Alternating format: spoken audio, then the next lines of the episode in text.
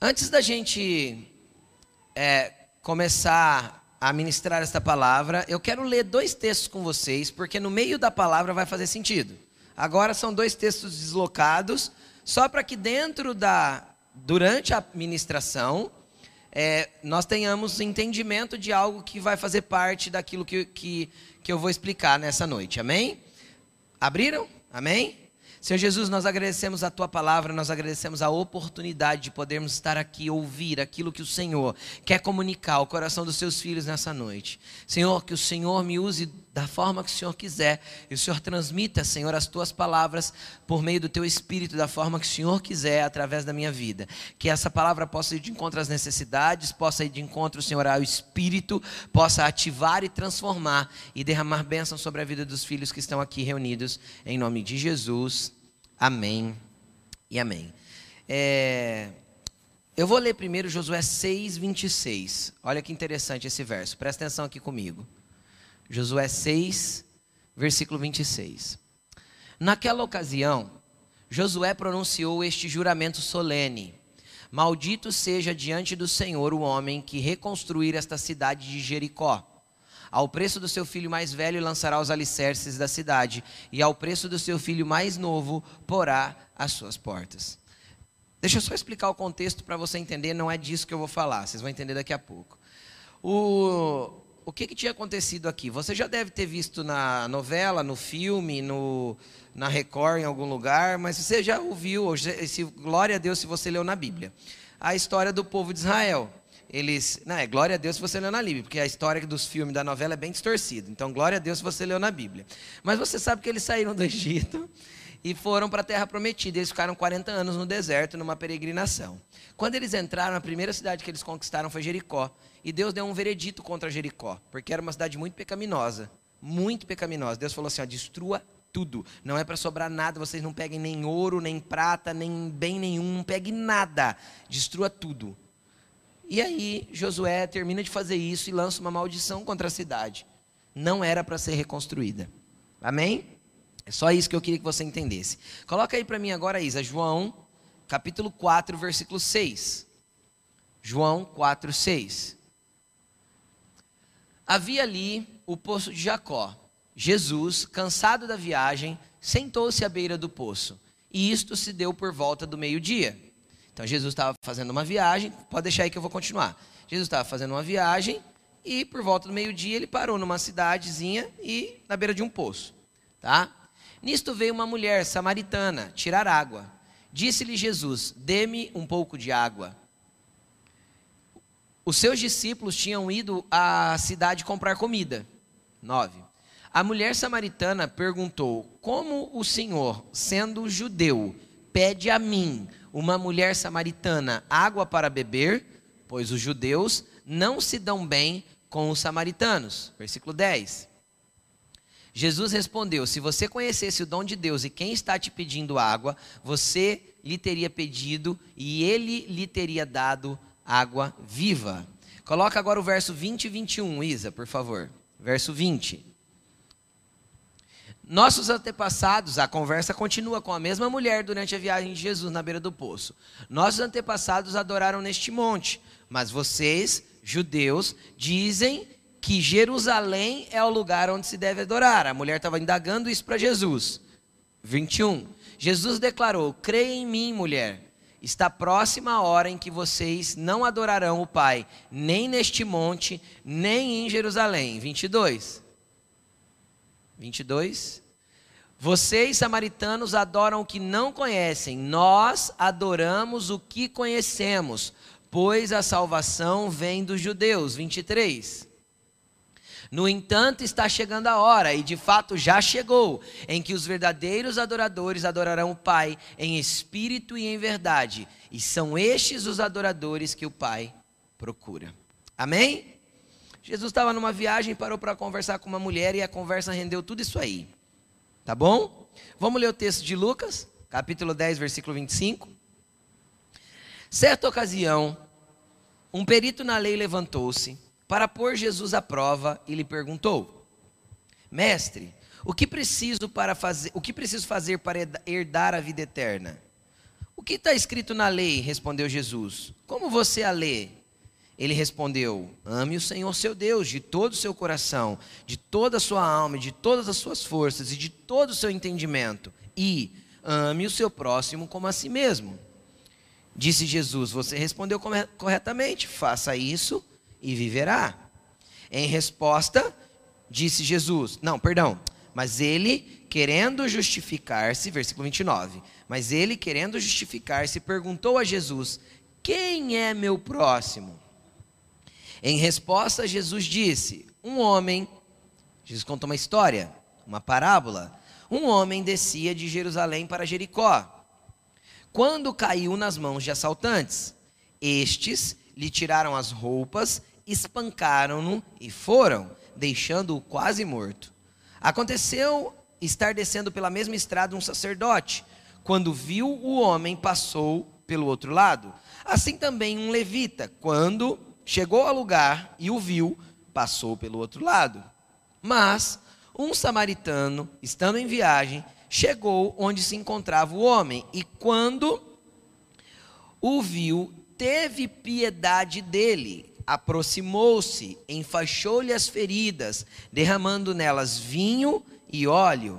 Depois colocou colocou-o sobre o seu próprio animal, levou-o para uma hospedaria e cuidou dele. No dia seguinte, deu dois denários, denários é uma unidade de valor, dinheiro, ao hospedeiro e disse: Cuide dele. Quando eu voltar, lhe pagarei todas as despesas que você tiver. Qual desses três você acha que foi o próximo do homem que caiu nas mãos dos assaltantes? Aquele que teve misericórdia dele, respondeu o perito na lei.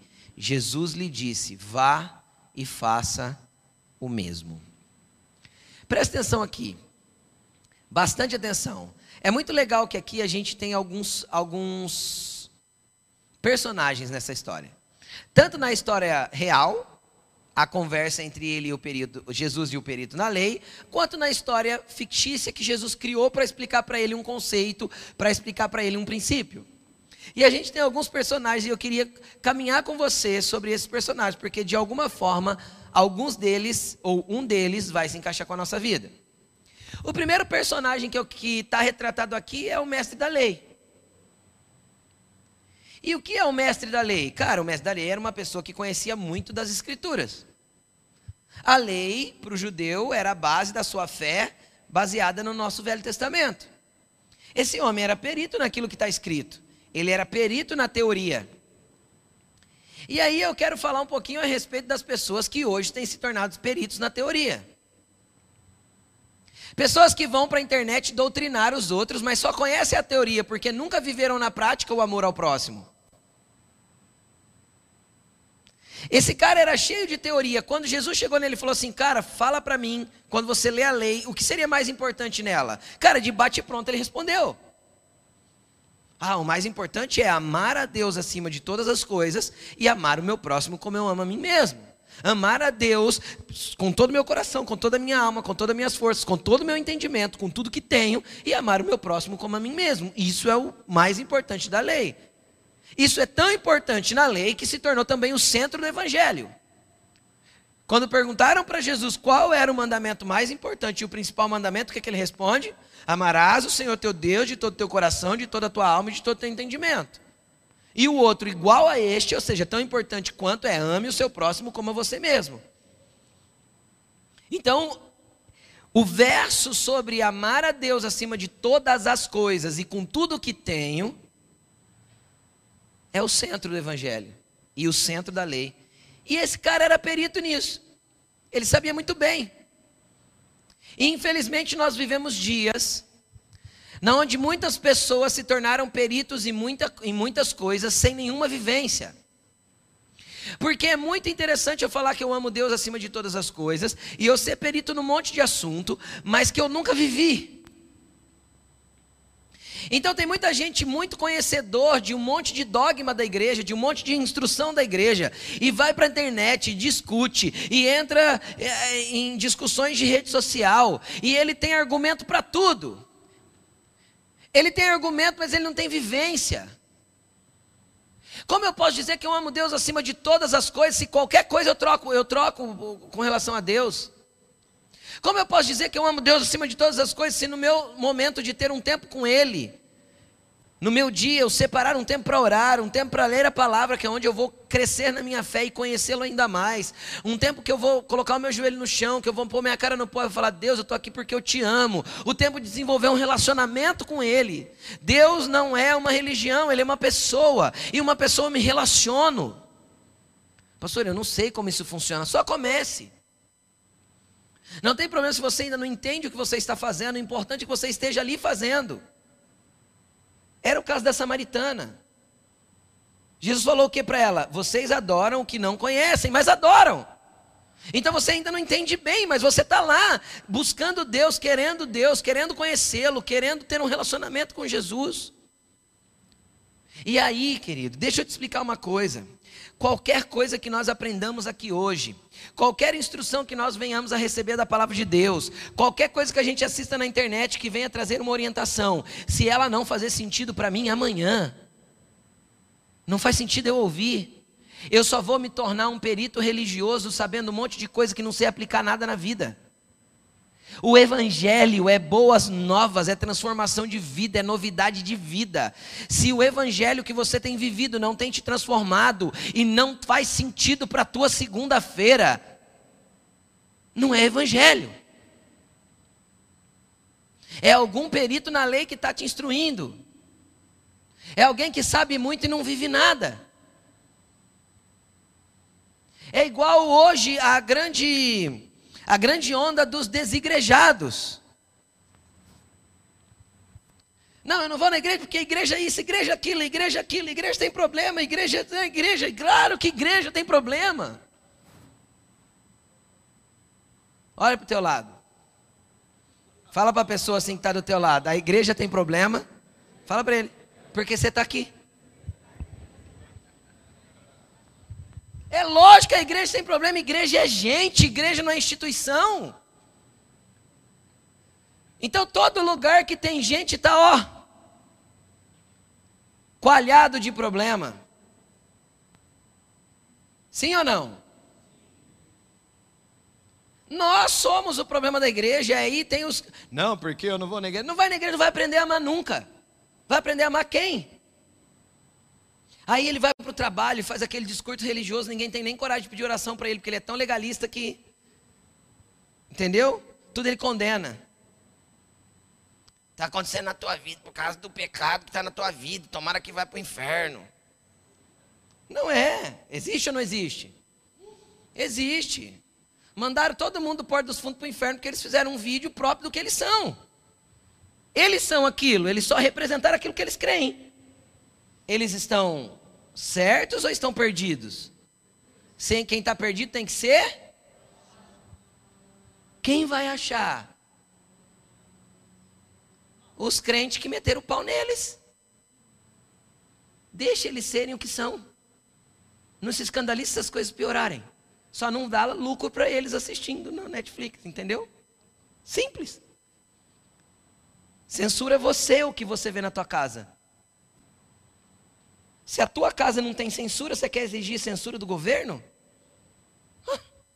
Se a internet do teu celular não tem censura, você quer exigir censura de, de, que um órgão público coloque censura?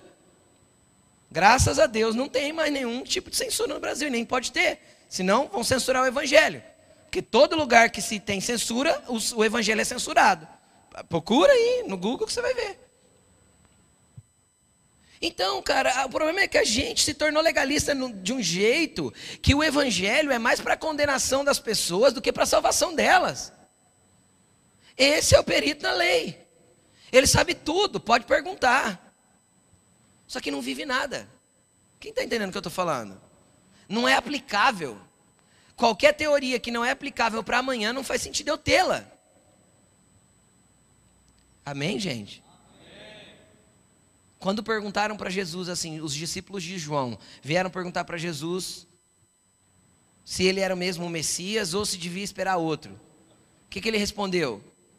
Os cegos vêm, os surdos ouvem, os paralíticos andam, os mudos falam, e aos pobres é, é pregado o evangelho. Fala isso para João. Eu trouxe, a, eu trouxe a realidade do céu para a vida das pessoas. Eu trouxe a realidade do céu para o contexto das pessoas.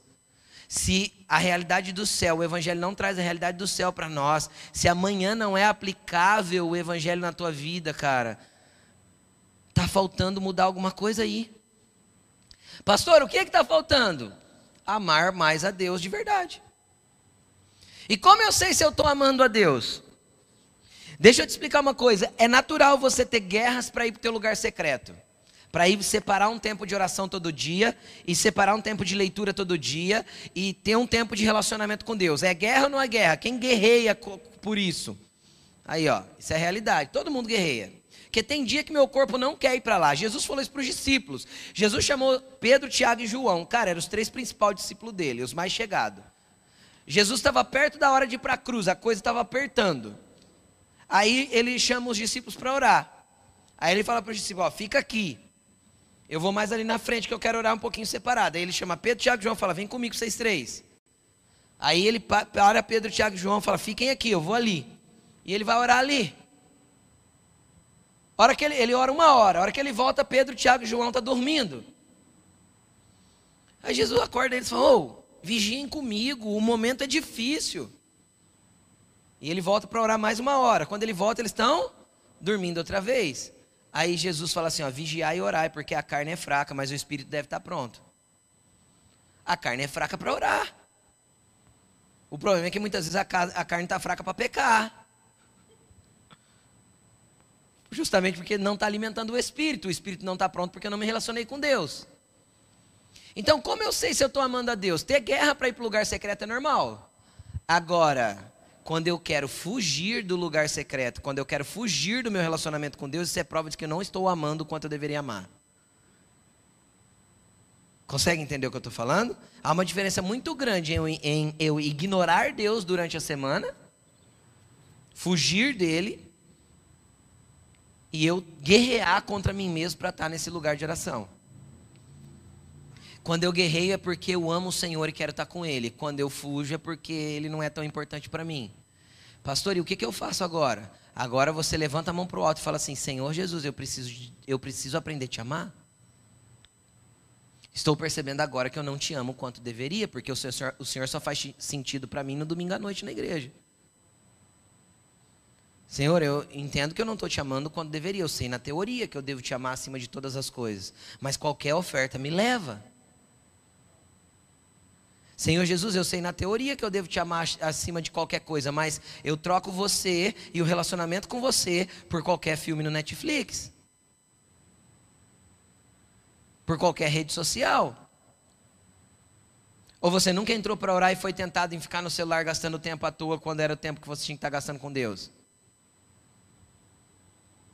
Então, se, se nós temos que amar Deus acima de todas as coisas, nós temos que averiguar como está o nosso amor por Ele. Porque o nível de amor que eu tenho por uma pessoa é o quanto eu desejo estar perto dela. Sim ou não? O nível de amor que eu tenho por uma pessoa é o quanto eu desejo estar perto dela. Uma pessoa que eu amo, eu tenho prazer em estar perto. Sim? Ela pode estar acamada, enferma, ela pode estar do jeito que for. Eu quero estar perto. É ou não é? Uma pessoa que eu amo, ela pode estar com o pior vírus que existe e eu também ter risco de ser contaminado. Eu ponho máscara, mas eu não me afasto. Por quê? Porque eu amo. Agora, se eu tenho que amar o Senhor acima de todas as coisas, qual que é o nível de desejo que eu tenho tido de estar perto dele? Nossa, pastor, o meu tá fraco, hein? Você pode estar falando aí, não, pastor, o meu tá feio, aqui tá feio. Querido, não tem problema. Eu conheço um Deus que é dono de todo o amor e te amou incondicionalmente. Ele não ama você porque você ama ele, ele te ama porque ele te ama. Então, qual que é o seu papel? Olhar para a fonte, para a fonte do amor e falar assim: "Deus, eu preciso te amar mais, me ajuda". Deus, eu preciso te amar mais. Me ajuda. Me dê mais amor por ti no meu coração, coloque mais amor pela tua presença no meu coração, me ensina a te amar mais, a te querer mais, para que você não se torne um mero perito no Evangelho. E que quando te perguntam as coisas, você sabe tudo, tem as respostas, sabe o endereço bíblico, mas você não vive a realidade daquilo que você professa. Amém? Amém? Vamos continuar aqui. Segundo personagem. Segundo personagem que a gente vê aqui. O homem assaltado. É muito interessante que quando a gente vê o homem assaltado, a gente vê que ele estava num caminho. E a, Jesus não fala nada em vão. Vocês concordam comigo? Jesus não solta nada de forma aleatória. Ah, Jesus falou: ah, tinha um homem que estava indo de Jerusalém para Jericó. E ele falou isso de forma aleatória, falou de forma solta. Ah, ele falou isso porque ele quis pegar duas. Ah, tinha um homem que estava indo de Rio Preto para Mirassol. Entenderam o que eu estou falando ou não? Ah, tinha um homem que estava indo de Rio Preto para Badi. Não é, Jesus não fala de forma aleatória. Jesus não fala de forma solta. Jesus tem um porquê de estar tá falando. Amém? E ele e ele fala que ele estava indo de Jerusalém para Jericó. Isso é um caminho. Um homem descia, descia. Por que descia? Porque Jerusalém realmente é mais alta. Jericó está na beira do Rio Jordão. É um lugar no relevo geográfico bem mais baixo. Então um homem descia de Jerusalém para Jericó. Preste atenção. Jerusalém, a gente acabou de ver no texto de João, que era o lugar de adoração. Sim ou não? Era o lugar de adoração dos judeus. Depois Jesus, lógico, mudou isso para nós. Ele falou o quê? Olha, vai chegar, daqui uns dias está chegando um tempo não, onde não é nem Jerusalém, nem o monte que adora. Mas é vocês que adoram, não importa o lugar. Foi isso que Jesus falou para ela. Mas até ali, até o contexto que ele estava, Jerusalém era o lugar de adoração. E Jericó? O que, que a gente leu lá em Josué? Lugar de maldição. Então Jesus está falando assim: ó, tinha um homem que saiu do lugar da, da adoração e estava caminhando para um lugar de maldição. Tinha um homem que estava fazendo o caminho de um lugar de adoração para um lugar de maldição. Ou seja, esse homem tinha escolhido a direção errada. E quantos de nós escolhemos a direção errada? Quantos de nós muitas vezes deixamos um lugar de adoração e sem perceber estamos caminhando para um lugar de maldição? Quantos de nós muitas vezes escolhemos coisas que nos levam a lugares errados? Escolhemos caminhos que nos levam a lugares errados. Porque sequer nos preocupamos em entender em Deus qual que é a direção que Ele tem para nós. Sequer nos preocupamos em buscar em Deus qual que é a direção que Ele tem para nós. E aí a gente acaba indo.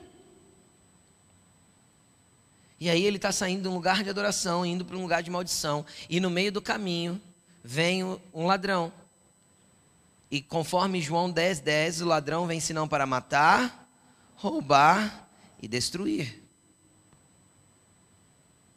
Porque ele saiu do lugar da presença, ele saiu do lugar de relacionamento. Ou simplesmente ele nunca o encontrou. Ele nunca achou esse lugar de ter o amor de Deus palpável para ele. E aí ele está indo, ele é tomado de assalto, e aí batem nele, roubam ele, deixam ele semi-nu e quase morto. Cara, às vezes a tua vida, você está sentindo a sua vida hoje desse jeito, você se sente roubado, você se sente assaltado, você se sente desprotegido, desnudado, você se sente mal e você não sabe o que está acontecendo. Cara, às vezes é só a direção que está errada e o inimigo está te atacando e você não está percebendo. Às vezes você está sangrando e não está percebendo, às vezes está doendo e você não está entendendo por quê e da onde vem a pancada. Quem já se sentiu apanhando de olhos vendados, sem saber de onde está vindo, mas parece que a vida está te batendo mais do que tudo. Cara, é só às vezes realinhar a direção. Às vezes você está se afastando de Deus e não está percebendo, porque a, a, a, as atividades da vida estão te engolindo. Ah, eu não tive tempo, ah, eu não tive tempo, ah, eu não consegui ir na igreja domingo, ah, eu não consegui ir na igreja no outro domingo. Ah, eu não consigo, se não consegue vir à igreja, deixa eu falar uma coisa que é uma verdade. Primeira coisa que a gente perde no relacionamento com Deus é o lugar de oração. Depois é leitura bíblica. Depois a gente deixa de vir na igreja. Então, se nem a igreja está dando tempo de você vir, é justamente porque o teu lugar secreto, ó, já acabou faz tempo. Bíblia, ela é o acessório. Está lá na estante empoeirada ou está no smartphone quando você entra lá, usada a última vez, ó. Faz tempo que o aplicativo não é aberto. Porque a gente vai abandonando as coisas de Deus e a hora que a gente vê, a gente está se afastando de Jerusalém, não está nem percebendo. Só que o caminho de se afastar de Jerusalém leva a Jericó. Jesus não usou isso aleatório, gente. É sair do lugar da bênção e para o lugar da maldição. É sair do lugar de adoração e para o lugar da maldição. E no meio do caminho o que vai haver? Quem vai te encontrar? Aquele que vem senão para matar, roubar e destruir. E de repente a vida começa a bater. E as coisas começam a dar errado. E as pancadas começam a vir de todo lado. E a hora que você vê, você está jogado para o chão sangrando. Então, às vezes, hoje, Jesus só está falando para você, cara, vira para outro lado. Lembra dos dois discípulos no caminho de Emaús? Hoje Jesus caminha com você um pouco nessa estrada só para abrir seus olhos e fazer queimar seu coração de novo, para que você se volte para Ele de todo o coração, para que você entenda que Emaús não é o teu lugar, Jericó também não, que o teu lugar é no lugar de adoração, é no lugar de relacionamento, é com Deus. Amém? E aí, a gente vem com algumas outras figuras aqui. Tem o sacerdote. E a Bíblia diz que um sacerdote descia pelo caminho e quando ele viu o homem espancado no chão, ele foi para o outro lado da rua, para o outro lado da estrada e cortou a volta e fez de conta que não viu. E o levita fez a mesma coisa. E quem são esses dois caras? O sacerdote é aquele que ministra. Então, todos aqueles que tocam pessoas aqui, que ministram pessoas, que são líderes, que cuidam de gente, cuidado para você não estar tá passando de largo e deixando gente ferida para trás. Preste mais atenção pelo caminho, porque Deus vai te mandar no caminho de Jericó só para resgatar as pessoas e trazer de volta para Jerusalém. Então fique atento, porque às vezes na tua caminhada, no teu dia a dia, na tua caminhada no teu trabalho, na tua caminhada na tua escola, na tua faculdade, Deus está fazendo cruzar com você um monte de feridos, doentes, espancados, gente que não conhece o amor que você conheceu. Quem já se sentiu amado por Deus aqui, levanta a mão. Tem um monte de gente que nunca conseguiu sentir esse amor. Só que aí você passa de largo, porque afinal o problema é dele, a escolha é dele, que ele vai para o inferno sozinho. Eu já tenho meu passaporte carimbado para o céu. Eu já sou evangélico. Deus não é Deus dos evangélicos, Deus não é Deus dos católicos, do Espírito, Deus é Deus. E Ele é Pai. E Jesus Cristo é o nosso Salvador. Então convide as pessoas para vir na igreja sim, mas convide as pessoas para irem até Cristo. Antes de tudo, e se ela for para outra igreja que não é a nossa, glória a Deus por isso. Só apresente um relacionamento de um Deus amoroso, cheio de cura para dar. E quem são os levitas? Os levitas são aqueles que servem, porque os levitas estavam estavam encarregados de organizar as coisas do templo. Ei, levita, não passe de largo. Não corte volta daquele que precisa do teu auxílio, porque não adianta falar que ama a Deus acima de todas as coisas. Ah, eu amo tanto a Deus que eu sirvo a Deus. Olha, eu eu faço isso, eu faço aquilo, eu faço aquilo, eu faço aquilo. Cara, tudo que você faz é inútil se não tocar pessoas, se não ajudar a curar as, as, os feridos, se não ajudar a trazer as pessoas que estão perdidas na mão do inimigo. Então que você entenda que tudo que nós fazemos com coisas é para abençoar vidas. Se você limpa a cadeira, você abençoa quem está sentando. Isso é mudança de perspectiva. Se você lava o banheiro, você abençoa quem está usando o banheiro. Entenda que todo o foco de Deus são pessoas e não coisas. Deus não morreu por coisas. Deus não morreu para te dar duas casas, três carros, cinco empresas. Não. Ele morreu para te dar vida eterna. E a tua vida eterna poder tocar os outros. E se ele te der tudo isso, compartilhe, porque ele está te dando muito. Deixe um legado bem maior do que a herança. O legado é na vivência. O legado é aquele que joga o legalismo de lado para poder construir exemplo de vida para deixar. Na prática, na atitude, no que fazer. E aí, a gente tem ali, interessante, o samaritano. E o samaritano se compadece do cara espancado. E eu li o texto da mulher samaritana para você entender quem eram os samaritanos. Sabe o que era o samaritano? Eu vou explicar bem explicadinho para você entender. O território de Israel, no tempo de Jesus, preste atenção, era uns 40% maior do que Israel é hoje. O território. Estão comigo? Jerusalém é, o mesmo, é a mesma Jerusalém. Jericó é a mesma Jericó. Para você ter ideia, Jericó hoje não está em Israel. Jericó já está na terra da. É, esqueci o país ali do lado. Mas está ali, está ali, está ali. Mas não é Israel, tá? Porque, como eu disse, é uns 40% maior o território não é na época de Jesus. E esse território era dividido em três partes. Eram três pequenos estados, vamos dizer assim. Tá bom? O território do norte era a Galileia, onde Jesus cresceu e começou o seu ministério. Viviam judeus ali. O território do sul era o território de Judá, e ali também viviam judeus e estava Jerusalém. Então Jesus vivia fazendo esse caminho entre Galiléia e Judéia. No meio estava o território dos samaritanos. Então sempre que eles iam da Galiléia para a Judéia, eles tinham que passar por dentro de Samaria. E aí o que, que aconteceu? O que, que acontece? Quem eram os samaritanos? Não eram judeus, pastores? Eram. Mas judeus que se misturaram através do casamento com outros povos. O que era proibido na lei. Quando eles foram cativos para a Babilônia, quase 500 anos antes, eles casaram com povos babilônicos.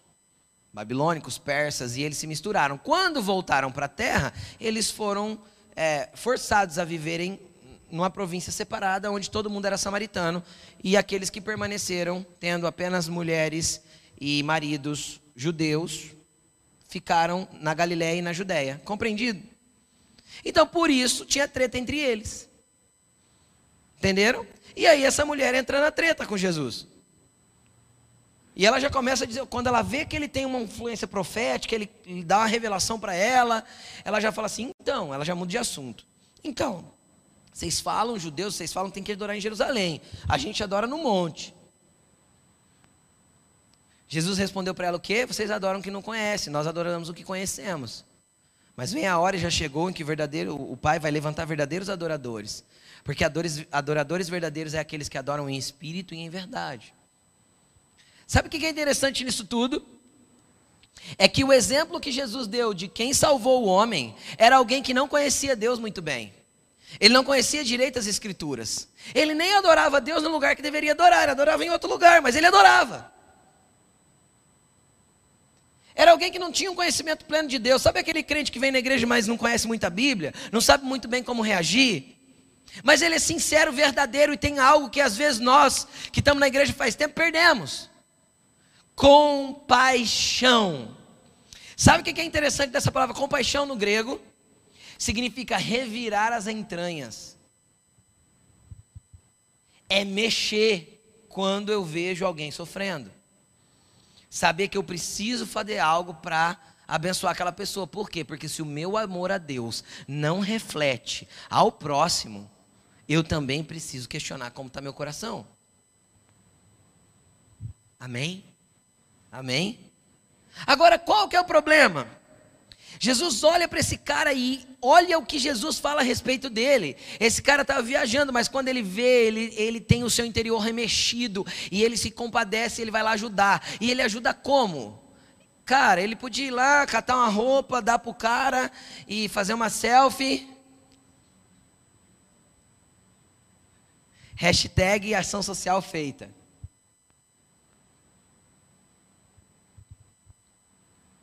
Deixa eu te explicar uma coisa. Assistencialismo não muda a realidade das pessoas. E eu não estou dizendo que não tem que ser feito, porque Jesus mandou a gente cuidar dos órfãos, das viúvas e dos necessitados. Mas assistencialismo não muda a realidade das pessoas. Jesus disse assim, ó, os pobres sempre estarão entre vocês, E quando Jesus se refere pobre, ele está falando de pessoas que realmente passam necessidade. Não estamos falando de pessoas com poucos recursos. Estamos falando de pessoas que estão padecendo necessidade. Na, na linguagem nossa, seria pessoas miseráveis, condição de miséria. E aí ele fala assim: ó, os pobres sempre estarão com vocês.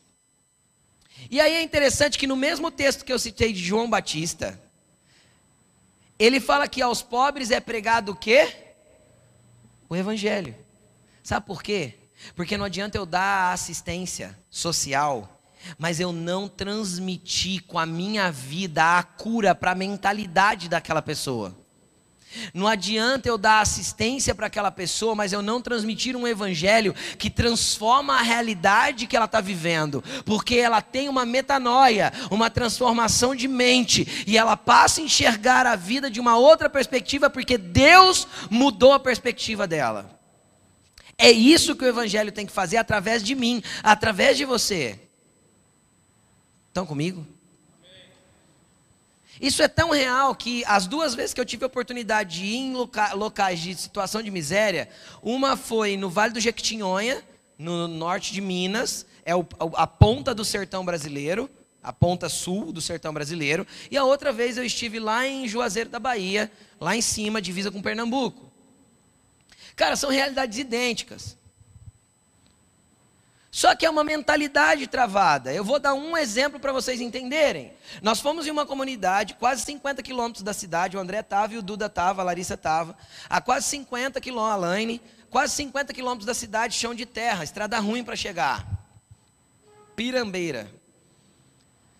E a gente chegou lá, uma comunidade de umas 20 casas mais ou menos, né? Tinha umas 20 casas, e era um morro. Assim, ó, para os dois lados. E as casas tudo enfileiradas para cima, assim, para os dois lados. É uma comunidade, é uma comunidade quilombola. E é interessante que a gente chegou lá e uma das únicas comunidades que a gente visitou que tinha mina de água. E o problema lá é a seca. Mas lá tem uma mina de água. Sai água 24 horas sem parar, brota água o tempo inteiro. E tem um córrego lá embaixo. Só que aí eu olho na casa das pessoas, não tem água na torneira. E aí a gente desce lá perto da mina e a gente vê um tanque de 20 mil litros, uma bomba de poço submersa dentro do tanque, com os fios ligados, e todo mundo sem água. E a mangueirinha jogando no chão que eles vão lá tomar banho lá no aberto. Todo mundo tem casa e banheiro, mas eles tomam banho no aberto. Aí você está achando super estranho, né? Nós também achamos. Aí eu e o Duda ficou indignado. Porque a gente, a gente colocava água lá para todo mundo em uma semana. Até porque você bombeia para uma casa, como é um declive, você faz por gravidade, descendo para todas as outras. Gente, pelo amor de Deus. É muito fácil. Tem tudo que é mais difícil: o tanque, a bomba e a energia elétrica. Que o governo deu. E a água, que é o mais difícil ainda. Só que tem uma mentalidade de pobreza que não foi transformada pelo Evangelho. Eu não consigo utilizar aquilo que Deus proporcionou para beneficiar a minha vida e a do próximo. Então eu fico preso numa estagnação de andar em volta das mesmas coisas e continuar pedindo cesta básica e chorando porque não choveu. Vocês estão entendendo ou não? O Duda falou para mim, Rô, se eu morasse aqui, eu ia plantar roça aqui, eu ia ser o rei da região. Eu falei, eu também. Plantar roça, irrigar, tem água. Ia vender para todo mundo. Ia ganhar dinheiro, ia ficar rico. Aqui na região ia ser rico. Só que é uma mentalidade que não foi transformada pelo Evangelho. É uma mentalidade cultural, na onde a cultura do evangelho precisa entrar e mudar a perspectiva. Então, deixa eu te explicar uma coisa. Existem famílias que você vai ver caída no chão, pessoas que você vai ver ferido, que você vai visitar 30 vezes e você vai dar orientação as 30 vezes, e as 30 vezes elas não vão fazer o que você está orientando. Só que Jesus não mandou parar de fazer porque as pessoas desistiram, mandou? Porque as pessoas não mudaram. Jesus mostrou que o samaritano se envolveu e não com assistencialismo. Ele se envolveu com vida. E está aí o nosso erro. Muitas vezes a gente dá assistência, e não, é bênção dar assistência. Mas a gente não envolve a vida. Eu dou a comida para o morador de rua, mas não sei o nome dele. Não sei a história dele, não sei por que ele está sentado ali. E o que eu precisaria fazer para tirar ele dessa condição? além de tirar os demônios dele. Estão entendendo? A gente não se envolve. E Jesus falou, cara, o samaritano se envolveu. O samaritano se envolveu. Como que ele se envolveu? Olha como ele se envolveu. Ele amou o próximo. Primeiro, ele colocou o cara ferido no seu próprio animal. Peraí, se ele está no meio de uma viagem, ele tem um animal, ele coloca o cara no animal dele, ele vai do quê? Hum, a pé. Para poder levar o cara no animal dele. Aí ele chega na hospedaria, ele cuida do cara primeiro e dá dinheiro, paga a, a diária do cara e dá dinheiro para mais diária e dá dinheiro para remédio e fala para hospedeiro, cuida dele e se ficar mais do que eu tô te deixando, a hora que eu voltar eu pago. Isso é envolver vida, isso é a prática que o mestre da lei não conhecia. Porque a pergunta do legalista, a Bíblia diz que era para tentar se justificar. Como assim tentar se justificar, pastor? Porque é assim, ó, o que, que ele esperava ouvir de Jesus? Senhor, quem é o meu próximo? Ah, o seu próximo é a sua esposa e os seus filhos. Aí ele ia fazer assim, ufa, ainda bem que eu amo o próximo. Ah, seu, seu próximo são seus amigos mais chegados. Ufa, pelo menos eu amo o próximo. Jesus não dá um, um caminho fácil para ele, nem para nós. Jesus fala assim: peraí, que eu vou explicar para vocês quem é o próximo. É um estranho que você nunca viu, que está precisando de ajuda e você precisa estender a mão, envolver teu dinheiro, envolver a tua vida, envolver teu carro, envolver tudo para poder ver ele salvo. Para poder ver ele alcançado, para poder ver ele resgatado. Esse é o teu próximo que você tem que amar. É esse cara aí. O samaritano sabe amar. O cara que conhece pouco, que não entende o evangelho, que tem um evangelho distorcido, tem amado mais do que aqueles que conhecem o verdadeiro evangelho que realmente transforma. O evangelho da Bíblia, o evangelho que Jesus ensinou. Então tem um monte de gente que conhece o evangelho pela metade, ou o evangelho segundo alguma coisa. Um evangelho torto e está fazendo, e está se envolvendo, e está dando vida, e está dando dinheiro. E a gente que deveria fazer, cara, não fala nem do amor de Jesus para o próximo. Ah, você se esqueceu o quanto é difícil ser um ferido no meio do caminho, é por isso que você não está fazendo. Uma última coisa que eu quero falar com você. Se você está ferido, não coloque máscara de que está tudo bem. Porque às vezes o sacerdote vai passar do lado e não vai ver porque você está fingindo. Lembra do. Eu já preguei sobre isso aqui. Lembra do Bartimeu? Jesus estava passando, Jesus não viu ele. A multidão não deixava Jesus ver. Às vezes a multidão está cercando o sacerdote, ele não viu quem está na beira do caminho, precisando levantar e andar. Só que Bartimeu gritou. E Bartimeu estava onde mesmo? Jericó. Bartimeu ainda estava no lugar de maldição, mas se Cristo passou, ele não fica no lugar de maldição. Ele grita, ele pede ajuda, ele clama. Agora, deixa eu te explicar uma coisa: a gente vive num mundo onde a gente aprendeu a fingir, cara. Eu quebro pau em casa e eu vou para o trabalho. Chega lá no trabalho, eu estou sorrisos para todo mundo. Aí a gente segmentou a vida. Isso é uma mentalidade grega, chama dualismo. Eu divido a minha vida em faixas, então a minha vida, a minha, a minha vida espiritual é uma benção, mas a minha vida amorosa não é muito, então não faz sentido.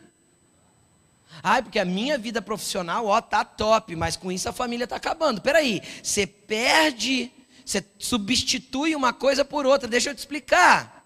Você não é gato. Você não tem sete vidas. Você tem uma vida. E ela é um todo. Não adianta você estar tá tendo sucesso de um lado se a outra coisa está uma porcaria. O que está faltando? Vida. Jesus é o caminho, a verdade e a vida. Está faltando vida entrar aí e transformar o todo. Transformar você, transformar a sua casa, o teu trabalho e tudo precisa ser transformado. O problema é que a gente aprendeu a fingir, aí a gente está com a casa capengando, está horroroso. Aí a gente chega na igreja, a paz do Senhor, irmão, tudo bem? Tá, tudo bem, querido, graças a Deus. É, tá tudo bem lá em casa. Aham. Aham. Mentira, você está fingindo. Você está fingindo, você não está deixando o sacerdote ver, o levita ver, você não está deixando o samaritano ver que você está ferido. Aquele homem foi socorrido porque ele sangrava e todo mundo viu que ele sangrava. Ele estava nu, ele estava exposto e todo mundo viu que ele estava exposto. Então ele pôde ser ajudado e aceitou ajuda. Hoje em dia, hora que o samaritano chegasse, colocasse um pouquinho de vinho, um pouquinho de óleo, falasse: ah, tá bom, tá bom, pode deixar, me viro. Eu pego um Uber. Isso tem gerado o nosso individualismo, gente. Isso tem. As estruturas de facilidade que nós temos hoje nutre o nosso individualismo e a gente tem medo de pedir ajuda. Ei, aqui é o lugar de ter doente. Aqui é o lugar de ter ferido. Sabe por quê? Porque tem um monte de gente aqui que pode te ajudar. Tem um monte de gente aqui que pode, que tem óleo e tem vinho e tem atadura. O óleo é a demonstração do sangue de Jesus que perdoa todo pecado e cura toda ferida.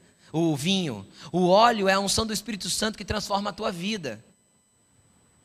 E a atadura é a proteção que as pessoas vão fazer, vão gerar sobre a tua vida até que você seja curado. Então olha para a pessoa que está do teu lado e fala assim: olha, eu não tenho muito, sou mais ou menos igual o samaritano. Fala para ele. Mas se precisar de mim, conta comigo. Então não finja que você não está machucado, pelo amor de Deus. Se precisa de ajuda, grite, clame, peça, deixa sangrar, arranque a, a, roupa da falsidade, procure ajuda, procure os pastores, os líderes de Gari, procure as pessoas que podem te auxiliar, procure um amigo lá dentro do Gari, procure alguém que possa ser um auxílio. Porque senão você vai morrer sozinho na beira do caminho, porque você está à beira do caminho, mas você está fingindo que está tudo bem. Ninguém vai poder te socorrer. Então nós temos que entender qual personagem nós somos desse contexto aí. Se eu sou só um legalista, sei tudo, mas. E que não tenho nada da prática da vivência, se eu sou um sacerdote que estou fingindo que não estou vendo ninguém, se eu sou um levita que estou fingindo que não estou vendo ninguém, se eu sou um samaritano, que não sei muito, mas estou disposto a ajudar, ou se eu sou a pessoa ferida, porque todo mundo pode levar um tombo no meio do caminho. Aquele que está de pé, cuide para que não caia. Então todo mundo que está de pé está sujeito a cair. Aí você pode olhar para mim, para lá e falar assim: Nossa, pastores, eu nunca vi vocês mal. Uhum. Só chegar mais perto. Os pastores já viram, alguns líderes já viram. E não tem problema a gente estar tá mal, porque ninguém é super-homem aqui. Eu careço da graça de Deus do mesmo jeitinho que você. E se eu fugir do meu lugar secreto, do meu lugar de relacionamento com Deus, eu vou perder tudo que Ele me deu. Porque eu saio do lugar de adoração e eu vou automaticamente para o rumo de Jericó. Coloque-se de pé. Vamos orar um pouco sobre essas coisas. Às vezes você está aqui hoje pela primeira vez, cara, e você está se sentindo como esse, esse homem jogado na beira da estrada. Hoje, às vezes, você conseguiu enxergar o quanto você está longe de Deus, o quanto teu amor por Deus é fraco. Mas eu vou te falar uma coisa: Ele te amou primeiro e Ele te amou sem pedir o teu amor de volta. Ele te amou simplesmente porque Ele te ama. E Ele te quer simplesmente porque Ele te ama. E Ele te amou porque as entranhas dele se reviraram e Ele desceu aqui para te resgatar, para me resgatar, para nos amar, porque Ele é demais. Porque não tem como explicar esse amor. Então, nesse momento, eu gostaria que você fizesse a oração mais sincera da tua vida. Expressa para Deus a realidade. Pastor, eu não sei orar, pastor. Querido, você sabe conversar? É a mesma coisa, só que com Deus. Então, todo mundo que sabe conversar, sabe orar. Fala do teu coração, do teu jeito, não precisa ter palavra bonita. Você precisa ser sincero, verdadeiro com Deus e depois com as pessoas. Mas seja transparente, fale para o Senhor, Senhor, hoje eu sou o homem espancado. É assim que eu me sinto, estou sangrando. Senhor, eu me sinto como um samaritano, não tenho muito a oferecer, mas se precisar ajudar alguém, estou aqui. Ou você pode falar, Senhor, eu sou o levita que estou fingindo que não estou vendo ninguém. Ou o sacerdote que estou fingindo que não estou vendo ninguém. Ou ainda você pode dizer: Eu sou legalista, conheço tudo, sei tudo, mas eu tenho que arrumar um jeito de me justificar. Querido, um desses personagens faz parte, faz sentido para nós. Agora precisa fazer sentido diante de Deus. Então eu gostaria que você fechasse seus olhos, desligasse de quem está perto de você. Não se preocupe com pessoas agora. Esse momento é teu e de Deus. Comece a falar para Ele como você se sente dentro do contexto desses personagens. O que mais se parece com você e ser sincero, e se você fez aquela averiguação do teu amor para com Deus e você vê que está falho, comece a pedir amor para Ele. Fala para Ele, Senhor, eu preciso aprender a te amar mais. Eu preciso aprender a te amar mais. Eu acho que eu ainda te amo muito pouco. Muito, muito longe de quanto o Senhor tem me amado. E se você está na beira do caminho, sangrando, grite. Fala para Jesus: Jesus, eu estou aqui, eu preciso que alguém me resgate. Eu preciso que alguém me arranque deste lugar e me traga para um lugar de vida, para um lugar que eu possa ser hospedado, cuidado, tratado, até que eu tenha cura completa, para que eu também possa ajudar o meu próximo.